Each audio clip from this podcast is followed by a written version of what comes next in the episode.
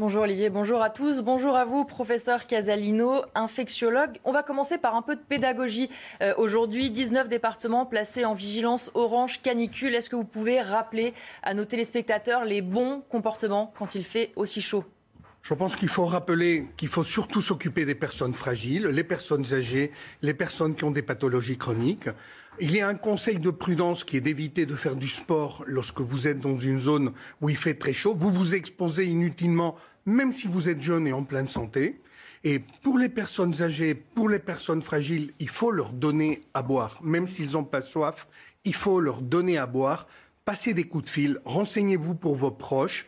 Et au moindre doute, demandez l'intervention, demandez un conseil, soit vous appelez le 15, soit rendez-vous à votre service d'urgence. Nous sommes là pour ça. Nous nous occuperons de cette personne, nous ferons une évaluation et on vous rassurera si besoin et si nécessaire.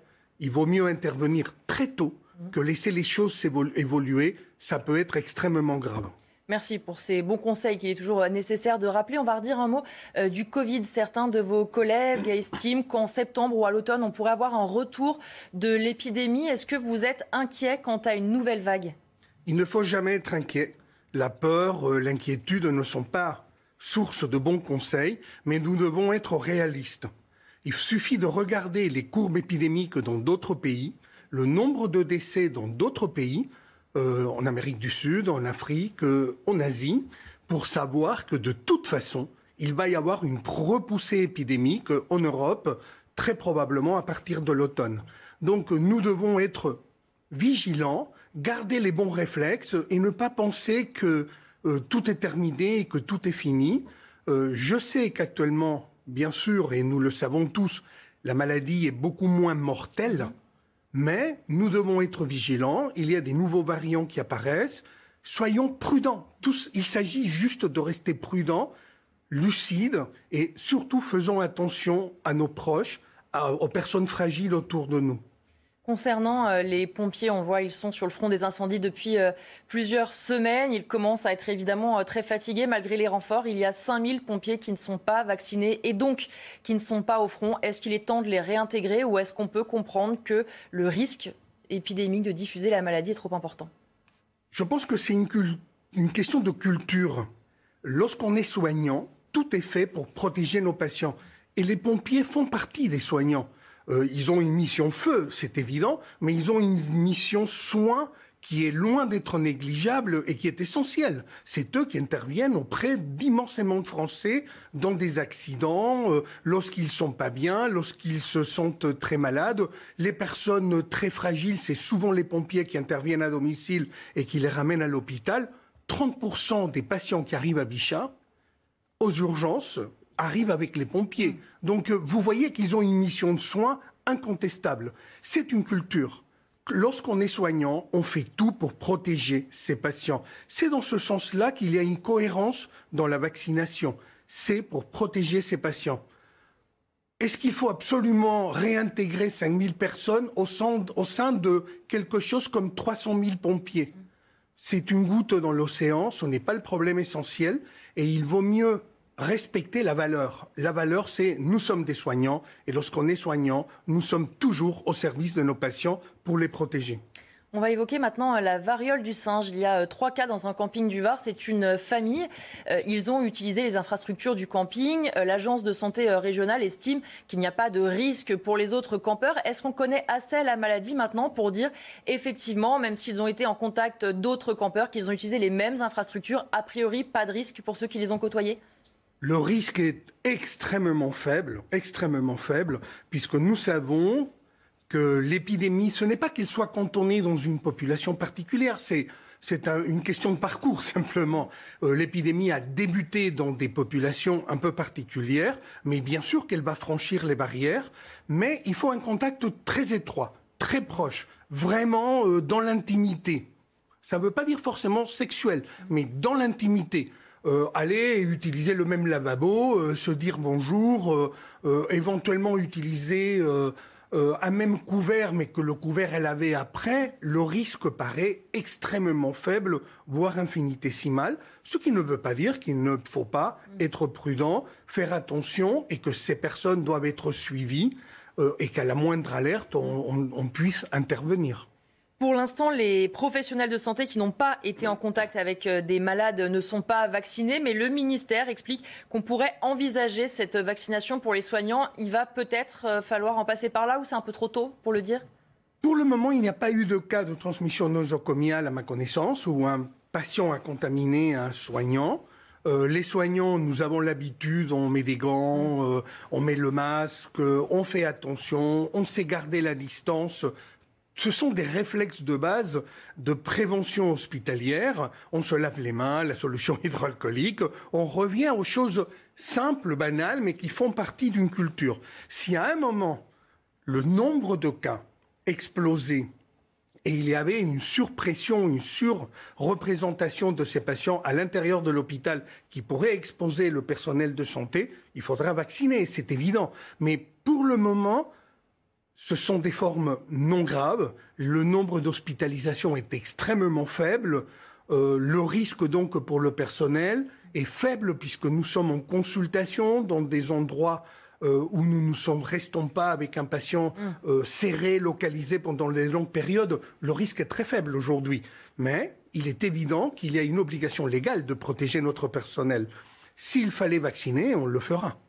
Je voudrais qu'on revienne sur euh, six anciens ministres de la Santé qui euh, parlent aujourd'hui au Monde. Le titre Et si c'était à refaire de Jean-François Mattei en 2002 à Agnès Buzyn en 2020. Ils expliquent tout ce qui n'a pas marché pendant 20 ans. C'est un terrible aveu d'échec de ces ministres qui sont succédés au pouvoir Je pense qu'ils ont répondu, ils ont été honnêtes. Mais j'ai lu le, document et j'ai l'impression que c'est la faute des médecins. Mmh. Euh, Excusez-moi. On voit tous un peu la patate chaude. C'est jamais de la faute d'aucun d'entre eux. Voilà, tout le monde se lance la balle et bien sûr, c'est la faute des mandarins, c'est la faute euh, de ci, c'est la faute de l'hôpital, c'est la faute euh, des médecins, c'est le syndicat. Euh, je pense que lorsqu'on est responsable, il faut partir du principe que quoi que ça donne, c'est de ma responsabilité. Lorsque ça va bien, c'est grâce à mes équipes et lorsque ça va mal, c'est de ma responsabilité. C'est ça l'honnêteté, je pense, d'un dirigeant politique ou pas d'ailleurs. Mais là, le, je, viens de le lire et mm. j'ai l'impression qu'on nous fait le reproche aux médecins. Et il y a quand même trois axes qui se dégagent et que je trouve quand même un peu troublants. Le premier, c'est la démographie. Mm. Tout le monde avait compris que le numerus clausus était nul, mais personne ne l'a cassé. Tout le monde tous les ministres qui témoignent expliquent qu'ils se rendaient compte que ça n'allait pas, qu'on a diminué de près de 60% les médecins formés dans les années 90. Tout à fait. Et que maintenant, on est passé de 4000, on formait 4000 avant, et maintenant on en forme à peu près 12 000, sauf qu'on a l'air de découvrir la poudre. Ça met 12 euh, ans, 15 ans à former, on met 12 à 15 ans à former un médecin spécialiste. Donc, euh, il y a quand même un problème. Le deuxième problème, c'est, ils disent, ce problème-là de numerus clausus et le fait qu'on a voulu faire plaisir aux médecins et aux syndicats des généralistes, il n'y avait plus de permanence des soins. Les médecins ne font plus du problème de l'organisation des gardes. Écoutez, euh, pour en avoir connu un peu l'époque, euh, il y avait beaucoup moins d'appels hmm. aux permanences de garde, c'était vrai. Et il fallait changer le modèle. Le médecin dans son cabinet tout seul toute la nuit, aujourd'hui, hmm. c'est inimaginable. C'est une nouvelle façon de s'organiser. Il y a un problème de sécurité. Il fallait, et ça a été dit, il fallait créer des maisons médicales de garde où ils étaient ensemble, euh, avec des systèmes de garde articulés avec le SAMU, etc. Ça n'a pas été fait. Alors ils disent, j'avais donné des instructions, ça n'a pas fait.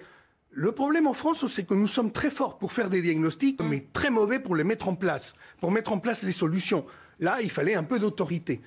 Juste après, on casse l'autorité. On dit, à l'hôpital, euh, on a cassé l'hôpital avec la T2A, le mode de financement. Mmh.